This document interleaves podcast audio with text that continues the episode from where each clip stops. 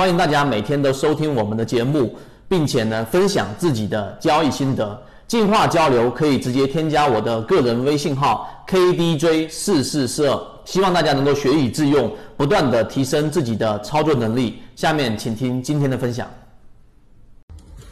价值分析到底有没有用？以及价值分析是不是一定要在中长线里面才能去做这个交易？那么今天我们用三分钟来把近期我们给大家准备的所有的这个航线的船员所提到的价值分析里面的短线应用的视频的精华部分提取出来给大家去讲一讲。首先，我们先讲第一个点，就是价值分析是不是一定得非要中线、长线才能去呃运用这一套价值的一个理论？在我前面的视频给大家讲过，价值分析最根本的这一个根基就是我们所说的价格，它会围绕着价值进行波动，所以我们会去分析这个上市公司的净利润增长率，去分析它的 PE。分析它的 ROA 等等等等一些财务数据，来判断一个粗略的价值，然后再来去做一个定价，看这一只股的股票的股价是不是与价值是相符的，还是说是有一个背离的。那么这种情况之下来进行套利。但是呢，啊，我们的这个价值猎手，我们在讲价值分析这一块上的时候，我发现了一个，呃，我们很多这一种抓到很好个股的。这个我们说的这个法力的老船员，他的一个方法，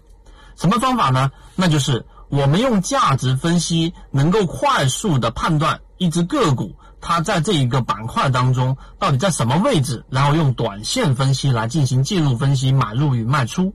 这一句话大家认真去想一想，也就是说。我在做短线的情况之下，我能快速的把一只个股定位在它所属的这个行业当中，到底在什么样的价值分析的这个位置，这是一个非常重要的关键。因为做短线几乎不看中长线的这种分析。那么第二点，我们来给大家去捋一捋这个价值的这个短线模型是怎么样去做啊这个拆解的。首先，我们先要去对一个行业板块来判断。举个例子，今天我的这个举个例子，视听的这个行业板块，然后呢，这个板块里面今天出现了很多大面积的上涨，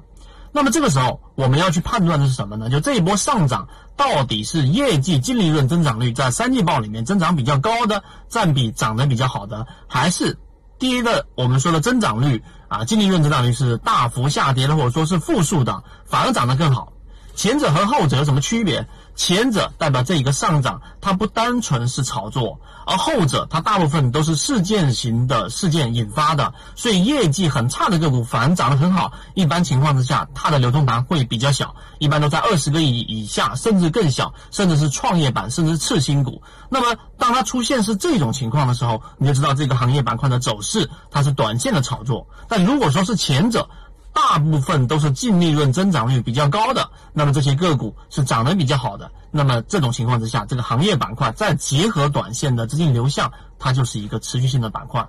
光是第二点，我认为在整个价值分析的整个呃体系当中，没有人去提到过，没有人去详细讲过。当然，我们有完整版的视频。第三点，我会留到我们的下一个视频和完整视频里面给大家去讲。那么，当我们定位好板块之后，在个股。啊，个股今天出现上涨的个股当中，怎么样去用价值分析的短线视角切换来判断一些强势的个股，并且它的护城河又很宽，这个是可以在短短期内去完成的，而不是说要花很长时间研究的。如果你对这一个话题感兴趣，